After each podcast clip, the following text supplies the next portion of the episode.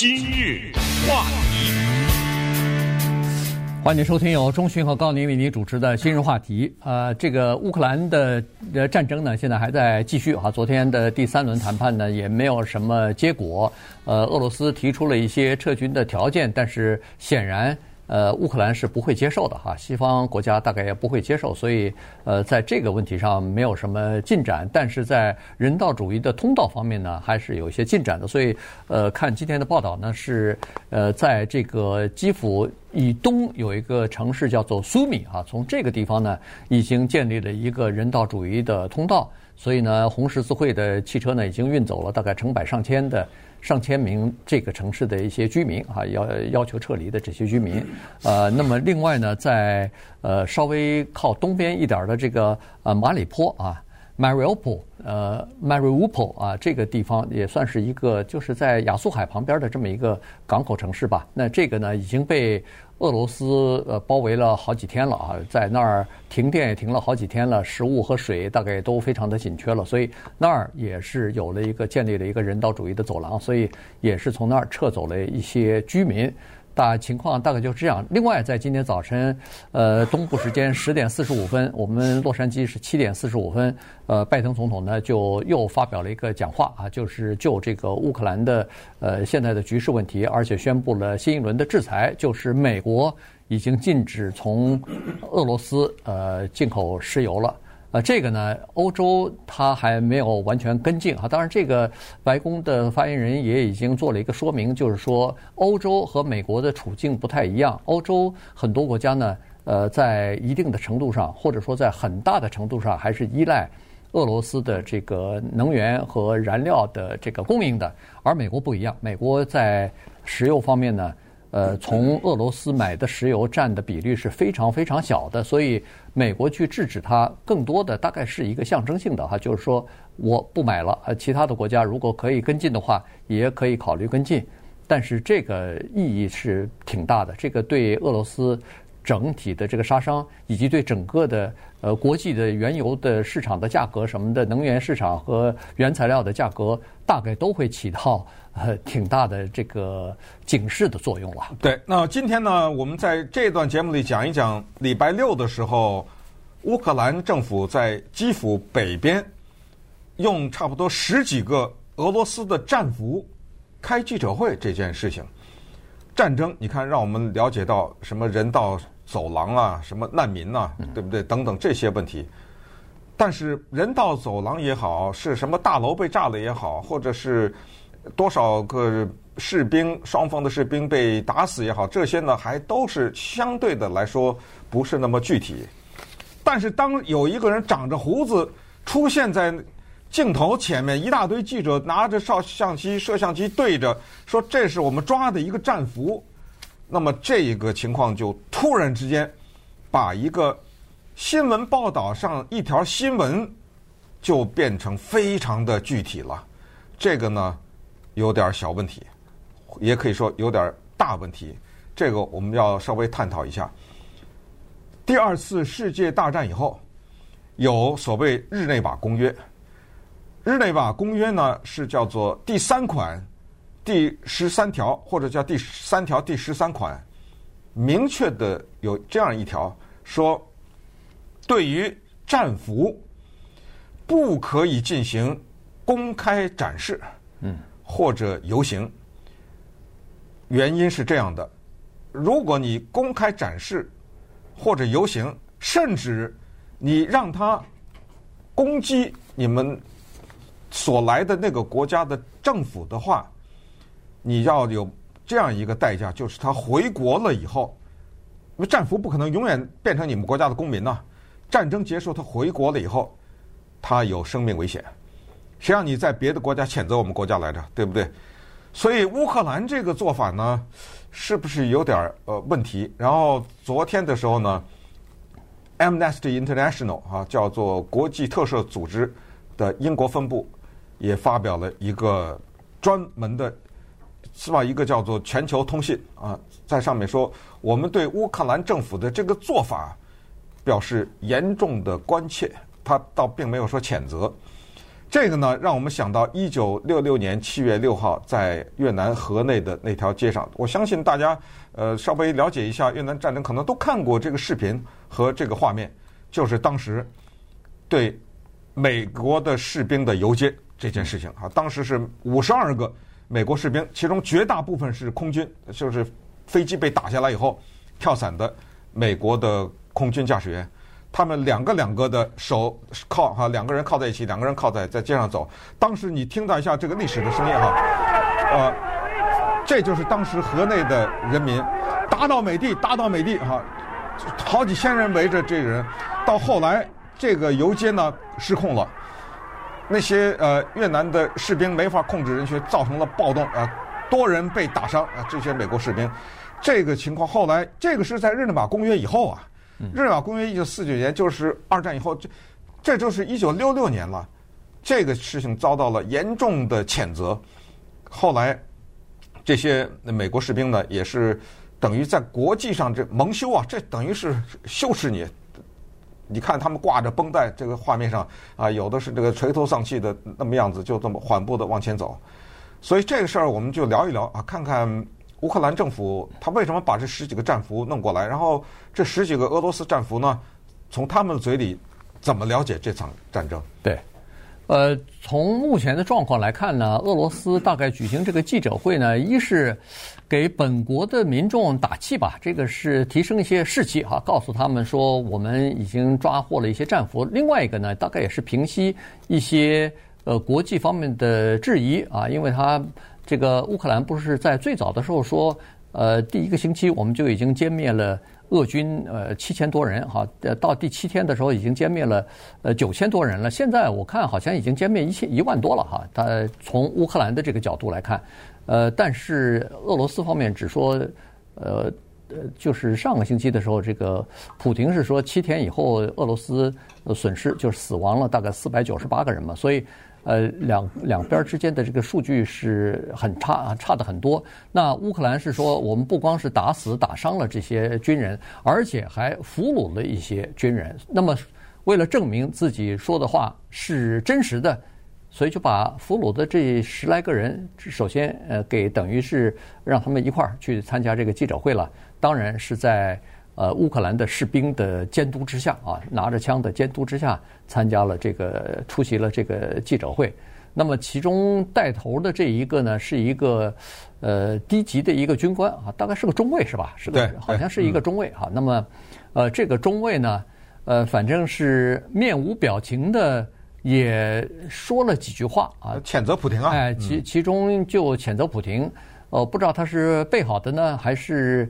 呃，这个乌克兰让他怎么说的？反正他是说了说了几句这样的话，但是呢，呃，听不出来他呃语言之中、声音当中有特别强烈的这种仇恨，或者是呃这个真正的发自内心的这个呃谴责啊，大概就是呃冠呃冠冕文章一样的，好像走一个过场之类的，就是这样说了一下。那么呃这个事儿呢，就引起了。一些人们的这个批评了哈，或者是至少是评论吧。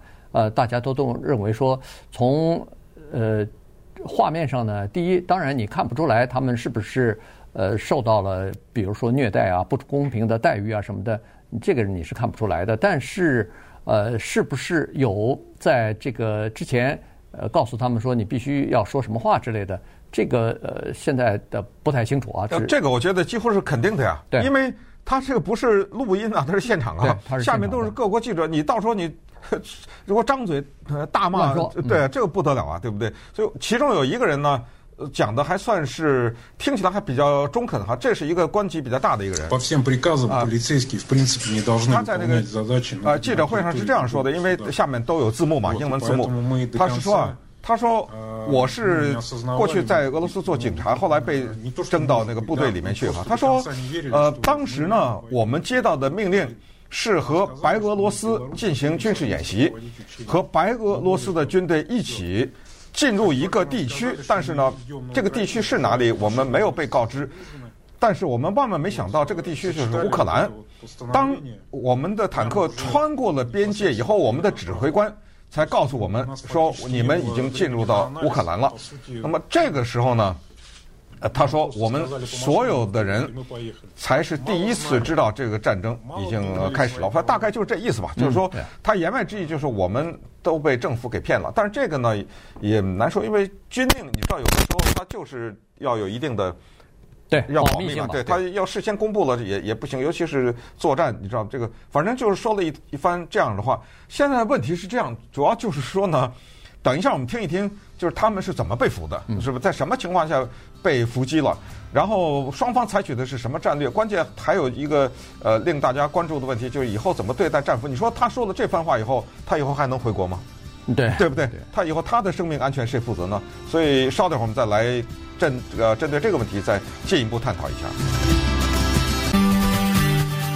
今日话题，欢迎继续收听由中讯和高宁为您主持的《今日话题》。这段时间跟大家讲的呢是还是乌克兰战争的另外一个侧面啊，就是在周末的时候呢，这个乌克兰用呃十几名俄罗斯的战俘啊，呃开了一个记者会啊，向外界公布他们说的是真的啊，打死打伤了很多的俄罗斯的这个。军人，同时还俘虏了一些。那么照这个，呃，就是刚才所说的这个被俘虏的十几个人里边领头的那个中尉说呢，他是说，刚才第一就是他们最早的时候并不知道自己要执行什么任务，最后直到说是要进入到乌克兰了，呃，他们的任务是要包围这个基辅的时候呢，他们才有了最后的。坐标啊，就是告诉他们目的地是在什么地方。所以呢，这是第一。第二，他们的第一级的这个军官和呃士兵啊，基本上都是在事先不知道这个情况的啊。这个呃，俄罗斯的军方的这个保密做得非常的好。以前就曾经有过新闻的报道说，这些人事先并不知道自己要去战场打仗啊什么的，只是说是参加军事演习。看来这个是属实的哈。另外一点呢，就是。呃，这个中尉就是说，他们是怎么样被俘虏的呢？哎，他们是就是在进攻的时候，实际上是，呃，他的他有一个呃坦克的一个，我不知道应该叫什么坦克连还是，反正有这么呃几个几座几辆坦克组成的这么一个连队，哈，他们在进攻的时候呢被。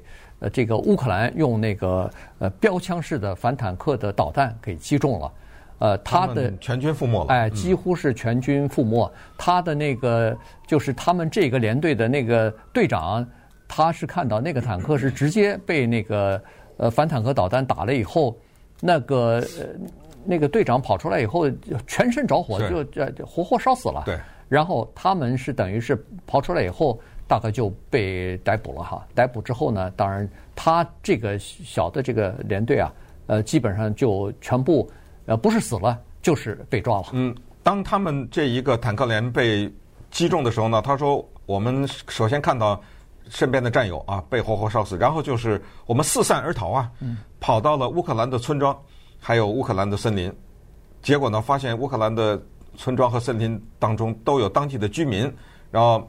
当然，可能应该也有士兵了，但是他们也原话就说呢，我们就投降了，就等于缴械，这样呢就被捕。这一次的战争啊，将来我们会看到相对来说比较真实的伤亡的数字。它有一个特点，就是明暗的斗争。俄罗斯的军队呢在明处，这个没办法呀，对吧？你一个坦克你没法隐藏，只能在公路上开啊，哪有路哪有坦克啊？你不能在沼泽地或者什么。农田里往前开，所以基本上他们有公路。那么这个时候呢，在暗处的乌克兰的军队呢，他们是采取的这样的一个办法：第一，叫做天上无人机，天上有这种无人机啊，它这种无人机不是监视，是可以发炮弹的和武装无人机，呃有武装的，它可以发出对不多少多少枚，然后发完了以后，它再回来，再装上，再上去，对不对？它是这么一种天上无人无人机，地上。反坦克 Javelin，这是叫标枪式的，叫便携式反坦克导弹。还有一种叫 Stinger，叫毒针或者毒刺的反坦克导弹。这种毒针毒刺的导弹是当年美国提供给宾拉登的。在阿富汗那时候，宾拉登不是在反俄罗斯吗？对。没想到那是一九七十年代，没想到多少年以后，这毒针还在那扎俄罗，还在那扎俄罗斯的坦克呢，对不对？呃，只不过那个飞得比较低啊，Javelin 什么这种，它没法打天上的飞机。这就是为什么泽连斯基希望拿到那个过去的米格战斗机啊。他说：“他说谢谢你们给我们这么多的便携式的导弹，但是他们的呃高度有问题，打不到那么高。但是打地面的坦克是富富有余。这些便携式的导弹呢？”是叫做取之不尽，用之不竭，因为西方这个源源不断的给你，这样呢就造成一个不平衡的情况，就是俄罗斯的士兵会死得多。对，因为这边藏在一个房子的背后，藏在一堵墙背后，或者藏在一个地下一个地方，肩上扛着这么一个，而且这种东西它是根据红外线追踪，它也不用瞄得太准，对不对？它砰的一一扣扳机。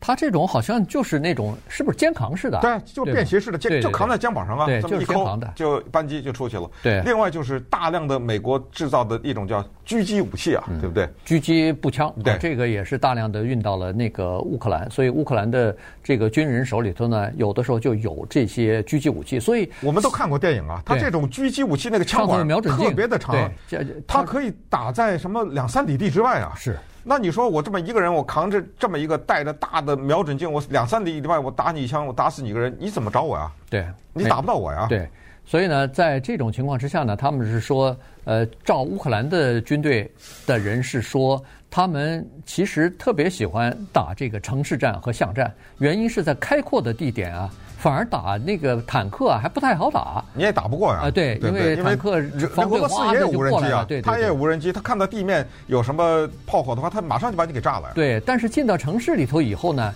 因为他们地形熟嘛，乌克兰的人呢地形比较熟，再加上呢，你进了城市以后呢，像这种呃坦克它开不快哈，所以呢，打中了以后，你只要人一从坦克里头跑出来冒出来，嗯，那个狙击步枪就找着你了。对，所以呢，等于坦克就变成了一个。